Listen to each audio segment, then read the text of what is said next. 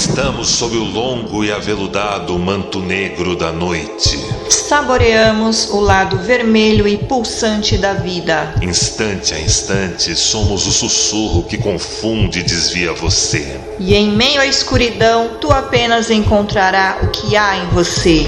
Você está ouvindo Voz Vampírica! Come out.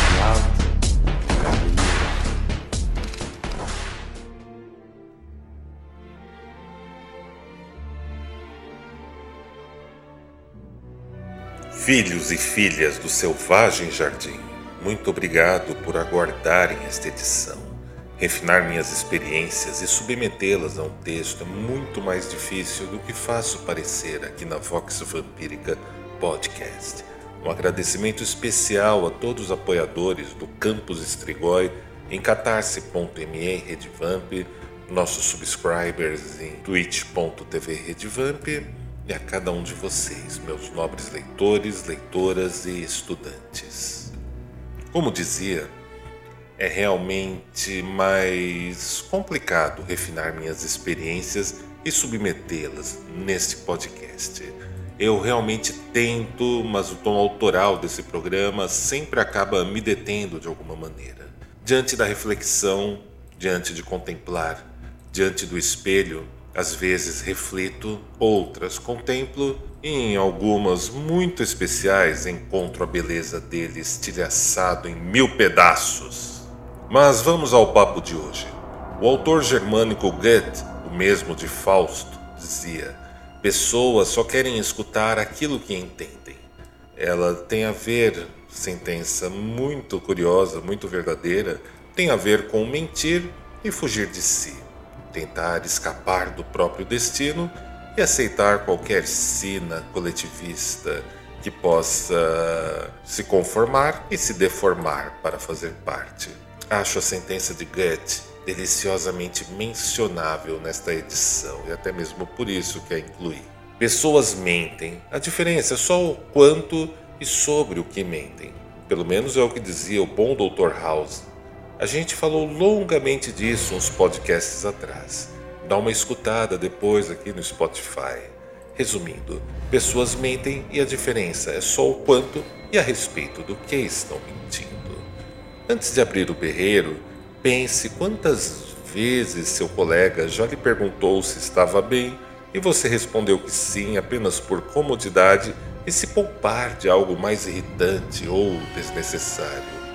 Você sabe como é desgastante responder afirmativamente e o papo-aranha que vem depois, fora todo o incômodo e desconforto que fica no ar. Ainda assim, há situações e situações, não é verdade? Sempre há. É o que vocês que são nascidos sempre dizem. Não estamos aqui aprovando ou elogiando a mentira apenas constatando sua presença no tecido da realidade. Está lá mesmo. É claro que isso pode ferir algumas pessoas. E todos esses podem disparar que só falam a verdade, apenas a verdade, mencionarem sua pureza natural e a aversão à imundície do mundo e das pessoas que não são puras e estão por aí em toda parte, dizerem que não são da mesma laia de alguém tão desequilibrado quanto esse apresentador que é capaz de dizer algo assim e até mesmo arrematarem com o famoso como em plena segunda década do século XXI pode existir uma pessoa capaz de pensar assim. Sempre que leio ou escuto essa afirmativa, eu me indago: é uma afirmação ou uma pergunta? Mas ali, bem quietinho, constato que tal sentença é a maior afirmação de algo chamado ressentimento que existe. Ressentimento aos que lhe parecem melhores, ressentimento aos que lhes parecem editar melhor a vida. Enfim, deixemos isso em stand-by por agora. Essa natureza pós-moderna e seu sincericídio tem um outro nome, e é esse tal de ressentimento. É só uma maneira velada e brega de agredir, espezinhar e ser desagradável contra quem não expressa a mesma vinculação ou natureza, como se todos fossem iguais. Ao praticante, é a única maneira verdadeira e aceitável de ser que representa a verdade, o bem e o lado certo que sabe o melhor para todos.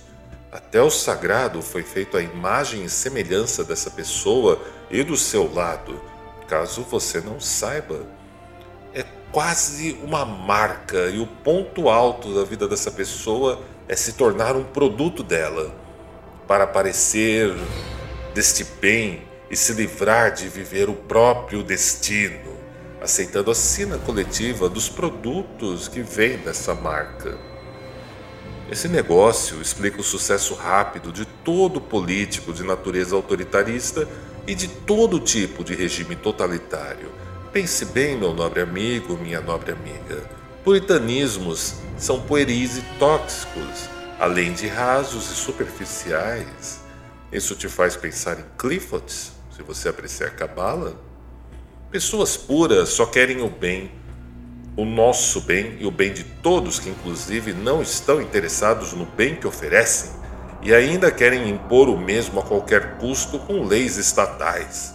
Querem ser produtos de uma certa marca, enquanto este mundo de pessoas do bem investem o tempo todo na rede social em ser, estar e principalmente parecerem legais. A gente é vamp, para os vamps legal é ser do mal. Na substância da moral pública é a hipocrisia, ou seja, anunciar as próprias virtudes e as qualidades. Estranhamente, estas são silenciosas e perceptíveis aos outros, ao menos para qualquer um que não mente muito para si. Enunciar como é puro, verdadeiro, virtuoso, do bem, tem o mesmo valor de qualquer narrativa de hoje. É só mais uma mentira um viés aristotélico, sempre, e segue o baile. Mentir para outros é marketing pessoal. Se tornar coisa ou ainda produto, ou seja, editar a própria vida para se conformar e se deformar dentro de um ou mais nichos, é raso e brega, além de uma vergonhosa tentativa de fugir do próprio destino, daquilo que carrega em si e lhe custará toda a sua vida. Se nutrir de hipocrisia nada mais é do que eu, eu, eu, o tal do ego ressentido e dolorido, tão comum nesse começo do século XXI, apregoando e gerando mais e mais modinhas.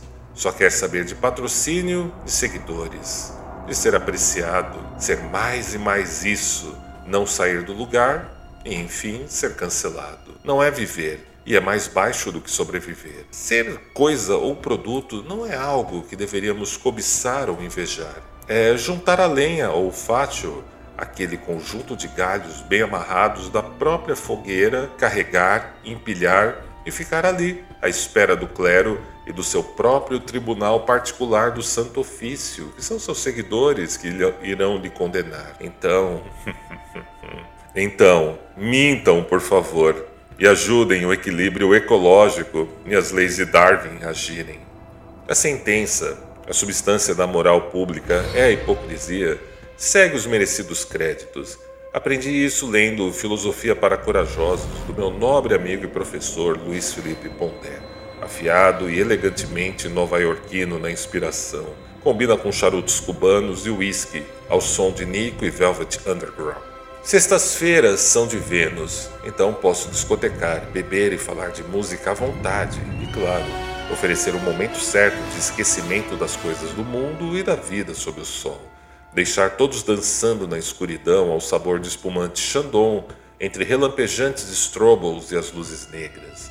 A pista esfumaçada de dança escura, de certa maneira, é o tabu e o lugar proibido onde é jogado por terra todo o papo furado de se tornar um produto ou editar a vida estridentemente nas redes sociais. Lá só resta dançar, não se pode se esconder da música. E não há muito onde se esconder. Movimento, entrega, música reúne os dois hemisférios cerebrais como gravetos secos, sendo friccionados e arrancando faíscas que incendeiam o coração e a temida natureza humana. Oferecem trepidações e tremulações por todo o corpo, desvelam quanto somos seres afetivos e movidos por estranhas pulsões. A pista de dança é tão perigosa para essa mística e espiritualidade de commodity de hoje, porque pode deixar quem dança a sós com a própria sombra e juntos ambos se divertirem muito mais do que anos de estudos e práticas ascéticas e assépticas podem livrar uma pessoa daquele terrível pensamento de que tudo que lhe resta na vida é se tornar a melhor versão de si, que tem um propósito, uma missão na vida, ou alguém melhor, está se tornando realmente alguém melhor, trancado em casa, se submetendo a B10, mentores e outros ressentidos, mortos na morte ou já mortos na própria vida aqueles tipos focalizados apenas em proibir outros de viverem a força da sua própria vida, o que são e tudo aquilo que carregam, e conquistarem assim sua própria força ou destino. Infelizmente, vivemos tempos que todos querem poder sobre outros, se esquecendo de si, ocupando investidura social que pode ser removida subitamente por terceiros mais ou menos como um, se tornar um produto de alguém ou ainda de outros. É assim, dessa maneira, que justificam a própria mediocridade. Falar tudo isso definitivamente me dá saudades dos papos com o meu nobre amigo, o jornalista Sérgio Paca, colaborador também da Vox Vampírica e falecido em dezembro de 2018. Ao longo da edição anterior, falamos como a nossa espiritualidade é de espreita, de caça e de coleta. É sobre ir onde muitos não se aventuram, experimentar em nossos sentidos aquilo que é falado, pensado ou imaginado. E diferentemente das massas, nosso sensorial cobre nuances muito mais amplas do que o nojo e a apatia, tão características da pós-modernidade. Eu até incorreria em falar aqui sobre pelo menos 15 estados sensoriais dessa tal de alma, enquanto ela se dilui ou ainda viaja no espírito. O assunto ainda é muito extenso, mas agora tem um treinamento chamado Adurunas e Runosofia, lá na abinha de cursos do portal redvamp.com, onde você poderá entender melhor tudo isso. Também poderia aqui falar de 22 estados ou mesmo 24 deles, mas isso, isso fica para outro momento. A Vox Vampírica Podcast é a nossa insurreição e contraste ao desencanto que permeia o mundo desde o final do século XIX. Sentimento que se misturou profundamente nos principais autores que influenciam tanto a chamada runologia e o que por comodidade as massas retratam como magia nessa modernidade, pós-modernidade gasosa de hoje. Todos esses estados de alma que mencionei não adiantam de nada se você não conseguir expô-los a também pensar coisas ruins e falar a respeito delas sem temor algum de que só por ter pensado vá acontecer. Eu sempre falo sobre isso Pensar e ponderar naquilo que é ruim e se preparar não implica em falar a coisa ruim para parecer desperto, consciente ou inteligentinho diante de outros. É trabalho interior, logo silencioso, e o resultado é percebido e notado sempre por terceiros, assim como altura, tipo físico, porte e postura de quem realmente realiza o trabalho sujo. Lembre-se que você é apenas você e o que escolhe fazer disso ao menos uma parte do tempo. Já a outra metade, ou quase isso, reside em apenas tudo aquilo que você espera ou necessita de terceiros para levar a cabo: os profissionais, os serviços, as partes das tarefas, as aprovações, as negações e muito mais. Sobra então uma terceira coisa, que é acalmar a mente ou ainda o coração, e perceber que o problema ou a aflição nunca existiram mesmo e sequer estiveram ali realmente de verdade.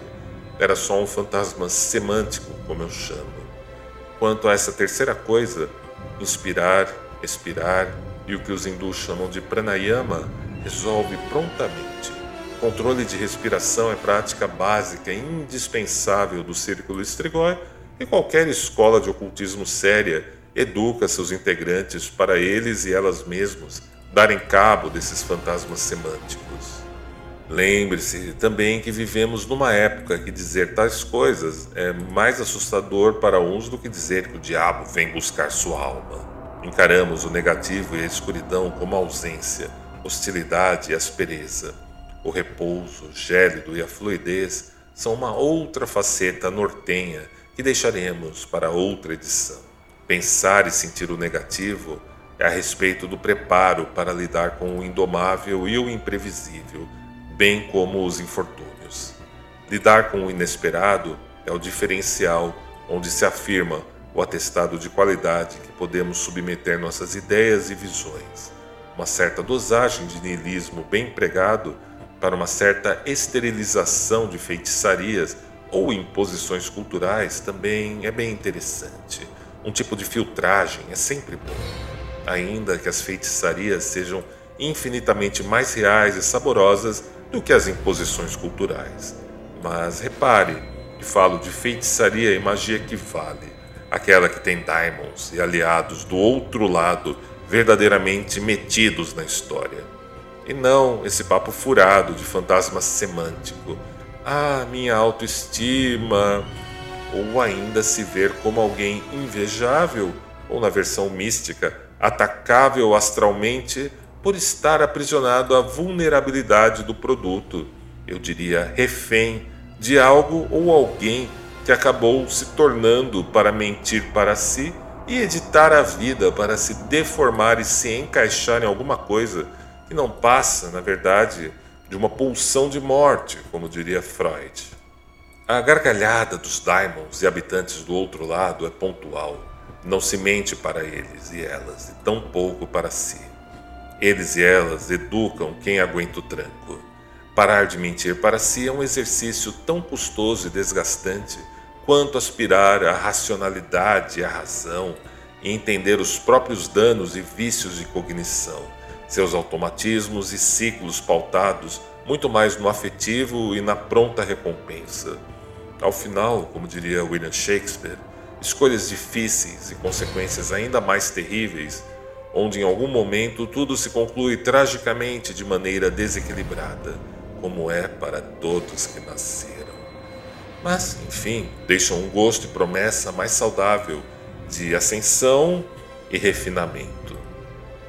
Inexistindo a presença de aliados espirituais e do outro lado, magia, feitiçaria é só política, politicagem, chaveco gótico subculturesco californiano e aquela falsa psicanálise de boteco do povo por aí. Coisa já muito bem explicada por um certo Levi Strauss no ensaio O Feiticeiro e Sua Magia, que continua sendo pontual. Mas vale notar que eu e Strauss não falamos da mesma feitiçaria. Feitiçaria de verdade reforce da liga as ideias que forjamos no calor do espírito, permitindo arranhar e raspar camadas de superficialidade da gente e dos outros. Não se precisa acreditar nela e tampouco de outros nascidos envolvidos nela. É uma coisa que não precisa ser anunciada a plenos pulmões quando realizada. Algumas coisas, meu nobre amigo, minha nobre amiga, se rezam silenciosamente e é mais elegante que permaneçam dessa maneira. Somos vampiros e vampiras das nossas espreitas, só reconhecemos o quanto também somos ou estamos assim, tal como o outro que é o nosso alvo e como ansiamos por não ser mais assim. Quanto somos levados àquilo e como podemos alterar essa sina e vivermos o nosso destino. Das maldições tiramos as lições.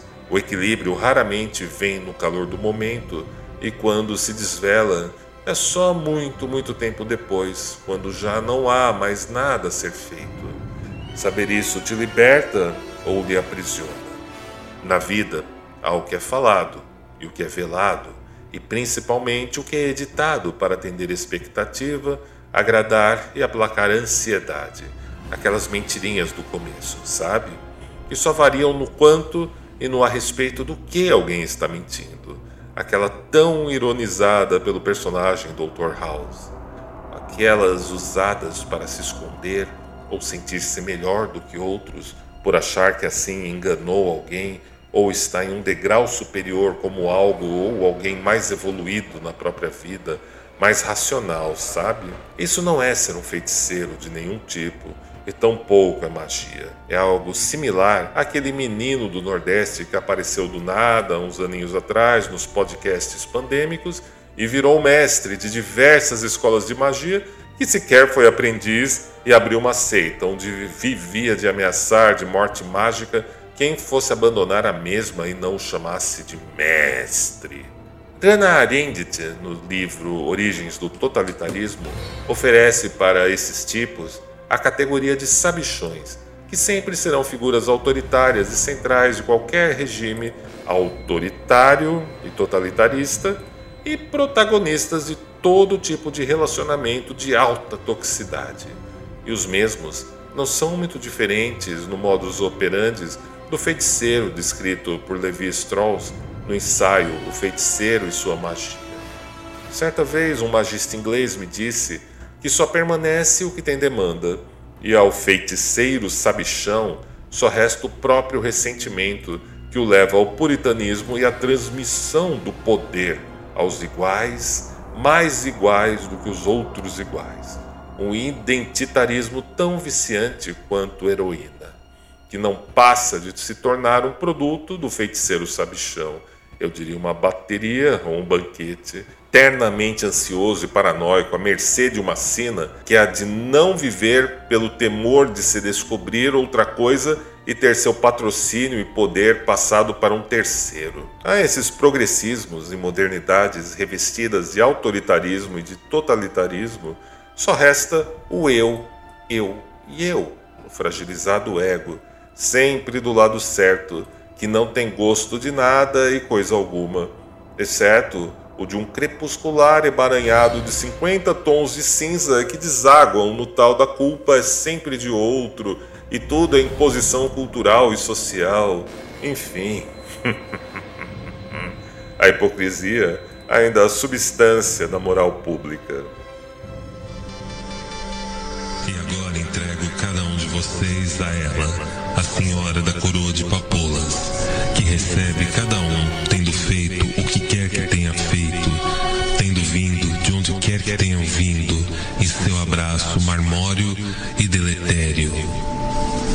Veremos-nos sob o longo e aveludado manto negro da noite.